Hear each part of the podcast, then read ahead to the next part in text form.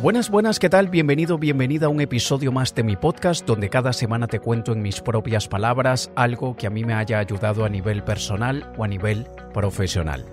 Si estás pasando por momentos difíciles o a veces sientes que no logras enfocarte en tus metas cuando todo parece estar en tu contra, en este episodio compartiré contigo 7 prácticas que te ayudarán a mantener el optimismo cuando las cosas van mal. Todos pasamos por altibajos, todos pasamos por buenos momentos y por malos momentos. Lo que hacemos en esos malos momentos es lo que muchas veces nos define, porque es muy fácil cuando todo va bien. Es muy fácil ser positivo, ser optimista, tener una actitud magnética y arrasadora cuando las cosas van de maravillas. Pero cuando las cosas van mal, ¿en qué nos convertimos? Quiénes somos realmente. De eso es lo que estaremos hablando en este episodio. Pero antes te pido que por favor, si tienes tiempo, déjame una reseña, déjame unas estrellitas. Veo que muchas veces aquellos podcasts que están teniendo mayor alcance que las plataformas le muestran a los nuevos usuarios que el podcast existe es gracias a esas estrellitas, a esas reseñas, a los comentarios que las personas dejan en las plataformas. Así que te pido que por favor muy brevemente deslices un poquitito tu dedo hacia abajo. Basta bajar un poquitito aquí en la plataforma de podcast y verás dónde puedes dejar estrellitas o dónde puedes dejar una reseña. Esto obviamente me ayuda a que nuevas personas descubran el podcast, porque ya sabes cómo es. Estamos a la merced de los algoritmos, de las plataformas, son los, los robots de inteligencia artificial los que deciden a quién mostrar y ellos toman esa decisión basándose en los comentarios, en las reseñas, en la interacción que los oyentes tengan con el podcast. Yo te lo agradeceré muchísimo y también te agradeceré que compartas este podcast con quien tú veas que le podría servir, ¿vale? Entremos entonces ya en materia de este episodio y vamos a ver siete prácticas que te ayudarán a mantener el optimismo cuando las cosas van mal. La primera práctica, ser muy selectivos con quienes nos juntamos en esos tiempos difíciles. Tenemos que tener un filtro tan potente para saber con quién pasar nuestro tiempo cuando las cosas van mal, porque lamentablemente incluso aquellas personas que están más cerca de nosotros no son la mejor ayuda, en muchos casos no son la mejor ayuda cuando las cosas van mal. Siempre hay alguien que en su intento de levantarnos el ánimo nos da pésimos consejos. Y lo hacen con la mejor intención, claro que sí, pero no ayudan muchas veces y empeoran la situación. Típico caso para los que somos emprendedores cuando estamos en aquellos momentos de invierno económico que todos los emprendedores pasamos por eso, hay meses que van mal, hay meses que casi no facturamos, hay otros meses que compensan esos meses que no hemos facturado, pero no, no por eso dejamos de sentirnos un poquito mal cuando vemos que un mes hemos facturado a veces prácticamente cero. Otros meses facturamos más de lo que hubiésemos facturado en un trabajo normal en un año entero, pero esos momentos, esos meses de poca facturación igual nos afectan psicológicamente. Y siempre hay un padre, un hermano, una pareja que dice, bueno, tranquilo, todo va a salir bien, pero ¿tú has visto si en el supermercado están buscando gente? Gracias, no me ayudas en nada. Yo sé que quieres lo mejor para mí, pero ese comentario no me ayuda en nada. Oye, ¿sabes que tengo un compañero de trabajo que me dijo que está buscando a alguien en su tienda para trabajar y le hablé muy bien de ti? Gracias, pero no gracias. No, no me ayudas. Y esas personas nos quieren, quieren lo mejor para nosotros, pero no debemos pasar mucho tiempo con ellos, ni debemos ser tan abiertos al contarles nuestros fracasos o esos momentos de obstáculos o retos, porque empeoran la situación, y empeoran la situación a nivel emocional. Luego también tenemos aquellos que, lamentablemente, se regocijan con nuestro fracaso. Hay algo por dentro que les levanta a ellos el ánimo, se sienten bien, porque siempre te han visto de alguna manera con envidia, con, celos.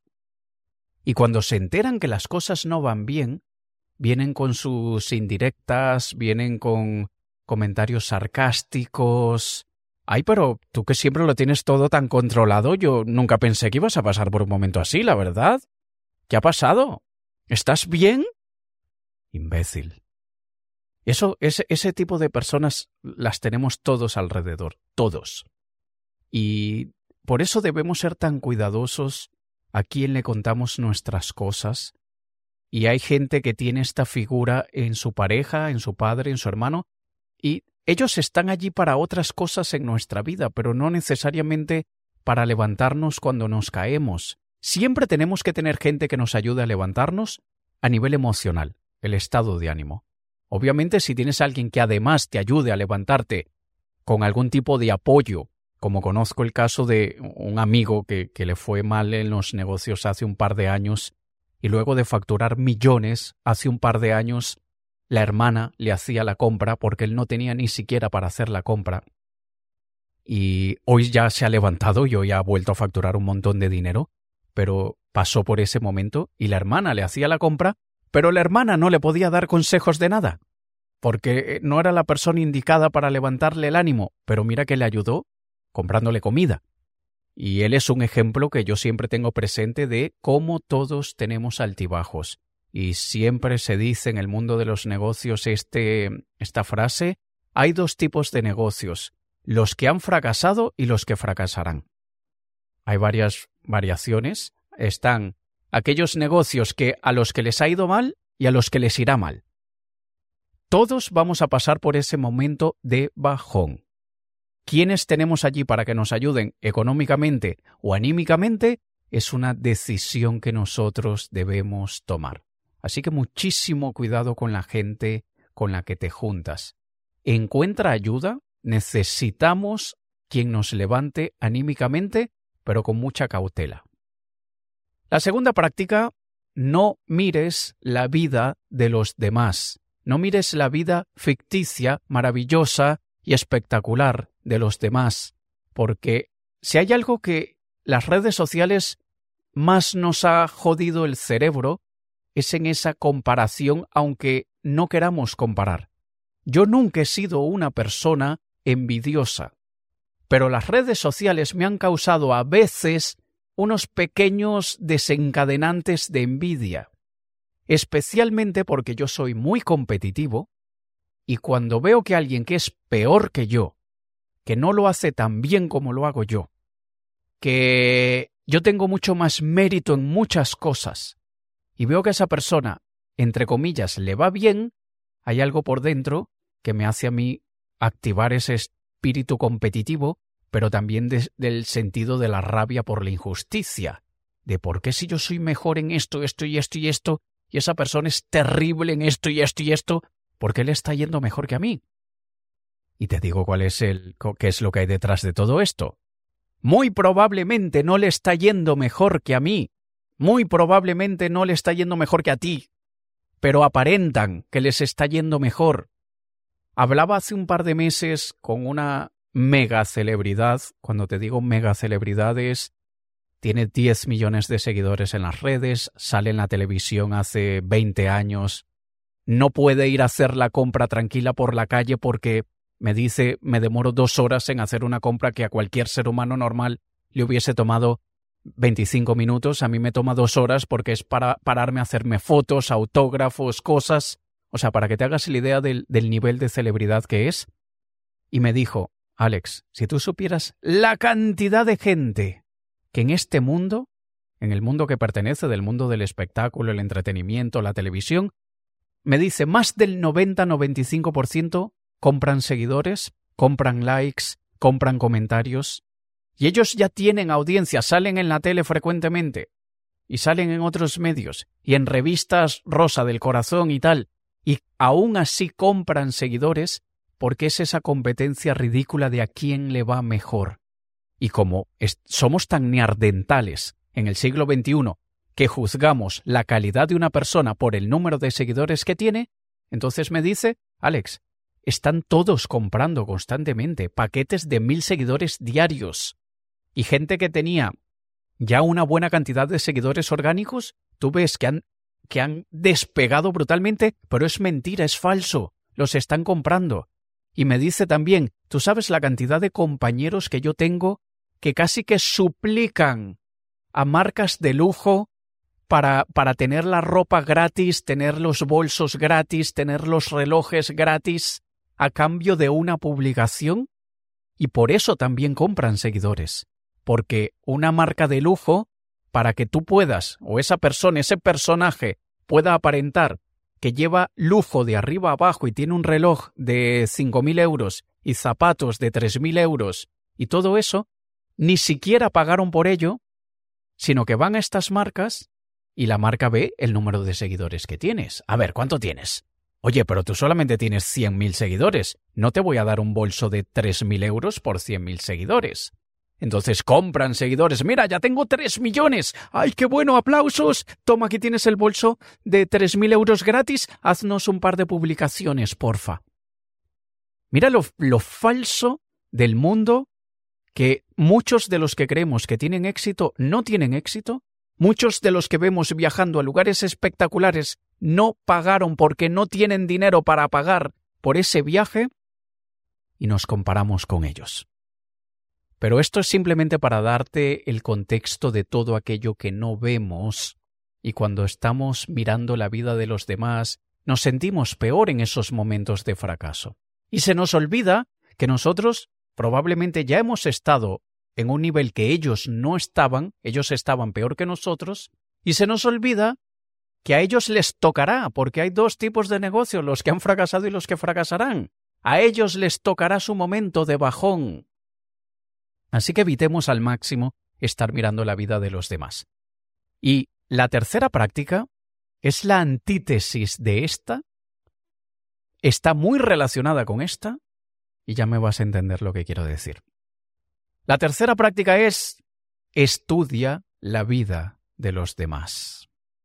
En este caso, y atención, antes te he dicho, no mires la vida de los demás, en este caso es estudia la vida de los demás pero no del vecino, no del celebrity, de esa figura del jet set. O probablemente sí celebrity o figura del jet set, pero de aquellos que ya ha pasado por todas estas tonterías de ego y postureo y tal, sino que ya han hecho una carrera muy sólida y probablemente, probablemente en el pasado tuvieron una vida falsa en un momento u otro, pero podemos aprender muchísimo de sus fracasos. A mí me encanta leer o, escuchar, porque generalmente escucho más este tipo de contenidos, las biografías, las autobiografías. Me encantan ese tipo de libros. Los suelo escuchar en audiolibro más que leerlos en papel o en digital. Pero escuchar la biografía de gente como Arnold Schwarzenegger, la, biografía de la autobiografía de Elon Musk, que, que, en realidad no es autobiográfica porque lo entrevistaron para hacer esa, esa biografía y de muchos otros personajes de estos grandes, incluso de los del pasado, Benjamin Franklin y Nelson Mandela. Ver cuántas veces se cayeron, cuántas veces les fue mal, cómo, cómo salieron del, del agujero en el que estaban. Esto nos recuerda que los grandes héroes de la historia, y perdona que meta a Elon Musk dentro de ese paquete de héroes de la historia, pero te guste o no te guste, sea él un payasito o no sea él un payasito, es un genio. Y no podemos negárselo. Por más de que cometa errores como todos, es un genio. Y eso no se puede negar. Hay que recordar que los héroes de la historia también han pasado por momentos muy difíciles, igual que tú, igual que yo. Y nos inspira, o al menos a mí me inspira mucho, cuando veo que uno de estos héroes de la historia se ha caído y se ha levantado y me recuerda a mí, y en momentos me he dicho, bueno, hoy estoy como tal persona cuando contó en la biografía que pasó por ese momento en que no tenía ni dónde dormir. Yo afortunadamente, y toco madera, yo afortunadamente nunca he pasado por eso de no tener dónde dormir, de no tener comida. En el año 2006, 2007 probablemente me atrasé un par de meses en el alquiler, no tenía dinero para pagar el alquiler, le di prioridad a los servicios y a la comida pero no tenía para pagar el alquiler. Y afortunadamente eso ha sido lo más grave por lo que he pasado hasta ahora en mi vida. Pero hay gente que ha dormido en el coche, gente que ha dormido en casa de amigos porque no tiene dónde dormir. Estas son cosas que nos han pasado, a, mí afortunadamente no me ha pasado ese nivel, pero nos ha pasado a todos el, estar en, en, un lugar muy bajo, en un agujero. Y a mí me ha ayudado muchísimo, así que te recomiendo que tú lo hagas. Tú tendrás tus role models, tus modelos a seguir. A mí me, encanta Arnold Schwarzenegger, no tanto por su capacidad de actor, él es un actor bastante mediocre, pero es, también un, un, tío muy inteligente, muy visionario, muy persistente y resiliente, y siempre para mí ha sido un héroe más fuera de la pantalla que dentro de la pantalla. Y, y esto es algo que a mí me ha ayudado en momentos en los que me he sentido de mucho bajón emocional. Así que siempre que puedas, cómprate una autobiografía de uno de estos héroes de la historia, o biografía, no necesariamente tiene que ser auto, y, ve cómo ellos superaron sus adversidades. El cuarta, la cuarta práctica, la cuarta práctica es no alimentes pensamientos negativos. Los pensamientos negativos van a venir, es inevitable. Las personas en la cumbre, en la cima, tienen pensamientos negativos. Todos tenemos pensamientos negativos. Cuando digo dejarlos fluir, es aquellos pensamientos que se quedan gratis en nuestra mente sin pagar el alquiler. son aquellos que viven en nuestra mente sin dejarnos ningún beneficio. Son terribles cuando estamos constantemente alimentándolos. Una y otra vez pensamos y creamos variaciones. Es como... Eh, tenemos... Eh, iba a dar un ejemplo muy gráfico y me he retractado y por eso me he callado, así que olvida nada, no, no digo nada. Pero iba a poner un ejemplo muy gráfico, muy desagradable, para decir que cuando estamos mal y estamos metidos en, en, el lodo y restregarnos en el lodo, eso no sirve de nada. Ya sé que estoy pasando por un momento difícil, ya sé que las cosas no están yendo como quisiera, ya sé que las cosas van mal. ¿De qué me sirve a mí pensar en un peor escenario posible, peor del que ya estoy? Puede que venga, sí, pero ¿en qué me ayuda a mí a salir del agujero? ¿Y, qué tal si voy cavando un poquito más abajo a ver si quizá hay una salida por China, por allá abajo? No, eso no ayuda, no ayuda para nada. Entonces, lo de ir alimentando los pensamientos es una mala costumbre que algunos vamos adquiriendo en algún momento de nuestra vida. Yo me he, pillado con pensamientos negativos de los que voy alimentando y me voy creando la telenovela en la cabeza y voy incluso creando diálogos de lo que le diría a tal persona y esa persona seguro me responderá tal cosa y yo le voy a responder tal cosa y al final nunca pasa. La mejor manera de eliminar eso en mi caso ha sido, primero, sustituyendo ese pensamiento negativo por otra cosa. Fíjate, te cuento un caso muy personal. Yo ya me divorcié hace un par de años pero pasé mi época en la que aún sentía mucha culpa porque yo fui el que le pedí el divorcio a mi exmujer y, y no podía dejar de pensar constantemente, muchas veces al día, que hice, le causé este sufrimiento, no debía haber hecho esto así o así, cosas que que hice en el pasado que me arrepiento, y entré en un bucle de negatividad, de culpa y de vergüenza de mí hacia mí mismo, que, me estaba afectando, me estaba afectando a nivel profesional, a nivel de salud, por todas partes me estaba afectando. Hasta que un día dije, basta, y tengo que sustituir cada vez que me vengan esos pensamientos de culpa, de vergüenza, tal, yo tengo que inmediatamente sustituir ese pensamiento por otra cosa. Y me costó encontrar qué, hasta que recordé una canción que en un momento de mi vida me hizo a mí sentirme como el puto amo del universo. Me hizo sentir libre como un águila volando alto, porque honestamente una de las razones por las que me divorcié era porque me sentía preso y yo quería ser libre. Y esa canción me, me hacía sentir como un águila volando alto, extendiendo sus tres metros de alas. Y siempre que me venían esos pensamientos de culpa y de vergüenza, me ponía a cantar mentalmente un pedacito de esa canción que me hacía sentir súper libre. Y me recordó en parte una entre varias razones por las que me divorcié. Esa no fue la única razón, pero fue una razón que tenía peso. Y me hacía salir de ese bucle mental de, de culpa y, de rabia conmigo mismo y, y de vergüenza conmigo mismo. Y esta es la manera de, de también de vivir en carne propia aquella teoría que no es teoría, es perfectamente práctica, de eh, no, no conseguimos anular pensamientos. Es imposible anular un pensamiento. No es que tú dices voy a dejar de pensar en eso y ya está. Ya apagué la luz, ah, desconecté el radio. No sirve. Tenemos que cambiar la emisora. Como digo yo en mi libro Triunfar con Miedo, cambiar la emisora de Radio Catástrofe 94.2 FM a, la radio de éxitos del ayer, de hoy, del mañana 107.3. Ahí es que cambiar la emisora de Radio Fracaso a Radio Éxito. En este caso, te doy el ejemplo de la canción que yo utilizaba, pero puede ser una frase, una afirmación, un, un recuerdo bonito, lo que sea. Y la quinta práctica ayuda con esta porque es escribe. Esa es la quinta práctica, escribe. Y escribimos para dejar salir lo que tenemos guardado dentro. Tú me dirás, ay, que me da pereza. A mí también me daba muchísima pereza y hoy a veces me da pereza, pero hacer ese journaling, el diario, ayuda muchísimo a nivel de paz mental. Porque mira lo que hay detrás de esto. El cerebro quiere nuestra supervivencia, quiere que estemos bien, y por lo tanto siempre nos va a dar el peor consejo posible para el éxito, porque en muchos, en muchos casos el éxito es enemigo de la estabilidad y de la supervivencia. Por eso es que tanta gente muere en el proceso. A veces metafóricamente, a veces literalmente. Y como el cerebro quiere nuestra supervivencia, nos está recordando constantemente nuestros problemas, nuestros errores, nuestros fracasos, y esa es su manera de decirnos, hey, no te descuides, hey, atención, cuidadillo con esto, no te duermas. Y nosotros le decimos al cerebro, vale, gracias, ya lo tengo aquí presente, no se me olvidará, lo he apuntado.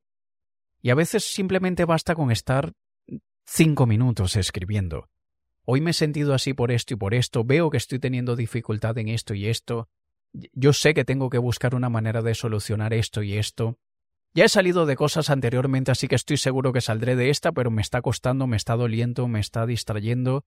En fin, cuando nosotros vaciamos en papel o en digital, yo por ejemplo utilizo la tablet con el, el, lápiz este digital, escribo con el lápiz este en la tablet, como sea que te funcione, vaciar lo que tenemos en el cerebro ayuda a que el cerebro no esté constantemente recordándonoslo. Entonces esto es algo que también ayuda muchísimo para liberar la carga emocional. La sexta práctica es nutre tu cerebro. Y atención, tu cerebro, no tu mente, porque mucha gente dirá, ah, claro, tengo que estudiar y tengo que tal. Em, sí, porque eso también ayuda un poquito a, lo que está detrás de esto de nutrir el cerebro, pero me refiero más bien es a, la, a los neurotransmisores. Si hay una cosa que nos pasa cuando estamos en momentos de bajón, que, de, donde no nos están yendo bien las cosas, es que tenemos un desequilibrio brutal hormonal, cerebral, de neurotransmisores, y tenemos deficiencia de, dopamina, de serotonina, de oxitocina y de todas las sinas que existen. Incluso hombres nos pasa que tenemos un bajón de testosterona y por lo tanto nos baja la libido. Y, hay otros problemas que se desarrollan porque de alguna manera por, por cuestión evolutiva el hombre desarrolló, o no sé si fue así naturalmente o lo desarrollamos, no lo sé, y no me creas, quizá estoy diciendo un disparate, pero ese éxito, el logro, el cazar, el triunfo, el, traer la, eh, la comida a la tribu, eso aumentaba la testosterona. Y por lo tanto, cuando no tenemos triunfos, la testosterona baja. Y esto afecta la autoestima y afecta un montón de historias. Así que cuando digo nutrir el cerebro es ten microéxitos.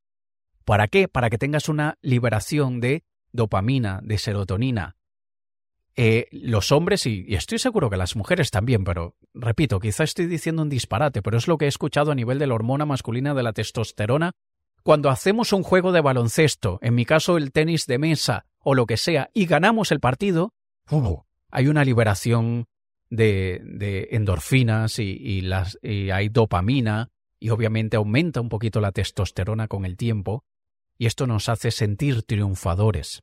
Así que es en los momentos de bajón en que las cosas están yendo mal cuando más necesitamos buscar éxitos, no necesariamente con aquello que nos está causando el problema, pero una partida de ajedrez, de dominó, de cartas, de baloncesto, de fútbol de calle, de lo que sea, aquello en que tú sepas que a veces ganas, a veces pierdes, y, también hay que tener la fortaleza emocional porque a veces vas a perder. Yo, yo hay días que estoy depre y juego tenis de mesa y ese día he jugado fatal y me han dado una paliza y, me, y termino peor.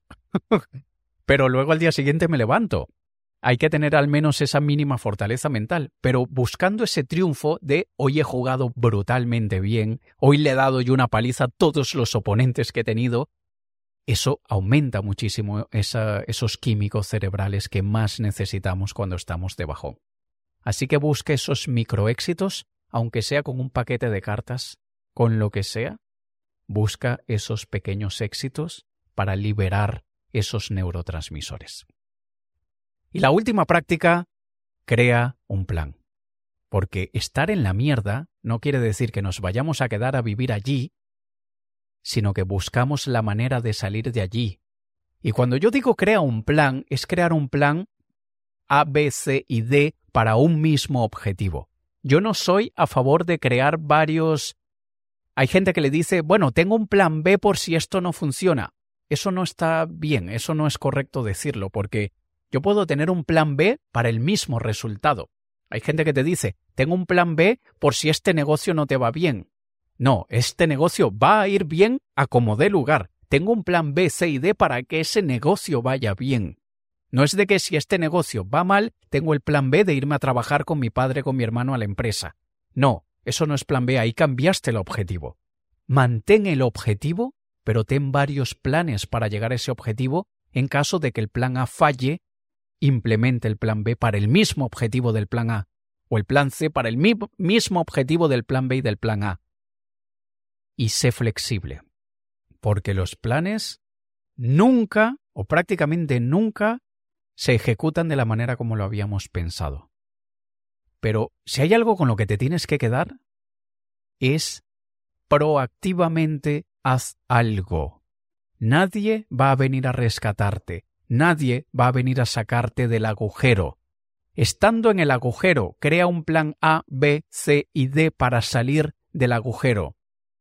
Busca muchas maneras de salir del agujero, porque la única persona que te sacará de ese agujero eres tú. Una, dos o las siete prácticas son necesarias cuando estamos en esos momentos de bajón. Hay algunas que implementamos más diariamente, otras más esporádicamente, pero yo considero que todas son importantes. Cuidadito con quién, de con quién te rodeas. No estés mirando la vida de los demás, más bien estudia la vida inspiradora de los héroes de la historia. No alimentes pensamientos negativos, déjalos fluir. Vacía lo que tengas en tu, en tu mente escribiéndolo, para que tu mente no esté constantemente recordándotelo Nutre tu cerebro con microtriunfos para que liberes dopamina, serotonina, oxitocina, endorfinas, etc. Y crea un plan. Es así como hacemos que las cosas que antes estaban yendo mal vayan mejor. Y es así como mantenemos el optimismo en los días más oscuros. Por favor, me encantará que me dejes una estrellita o unos... Una no, por favor, cinco. una estrellita digo que, en Spotify, o no recuerdo cuál es la, la plataforma, solamente le das una estrella como para decir que te ha gustado, es como darle un me gusta. Pero en aquellas que son cinco estrellas, por favor, déjame cinco estrellitas o cuatro. Tres me hará a mí pensar de tengo que mejorar lo que estoy haciendo, no lo estoy haciendo muy bien.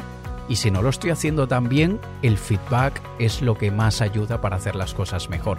Cuando alguien nos dice, oye, tal cosa no me gusta tanto, y yo digo, vale, gracias por tu opinión, ya yo luego veo cómo uso esa información. Pero siempre es bueno escuchar el feedback. Así que nada, cuando puedas, es solamente bajar un poquitito aquí antes de que le des stop o antes de que pases a otro episodio de otro podcast o lo que sea, es simplemente bajar un poquitito aquí en la pantalla y buscar dónde puedes dejar estrellitas o un comentario, una reseña, lo que sea. Te lo agradeceré muchísimo porque esa es la principal manera como las plataformas le muestran nuestro contenido a nuevos oyentes. ¿Vale? Nos escuchamos la próxima semana. Te ha hablado Alex Kay. Un saludo.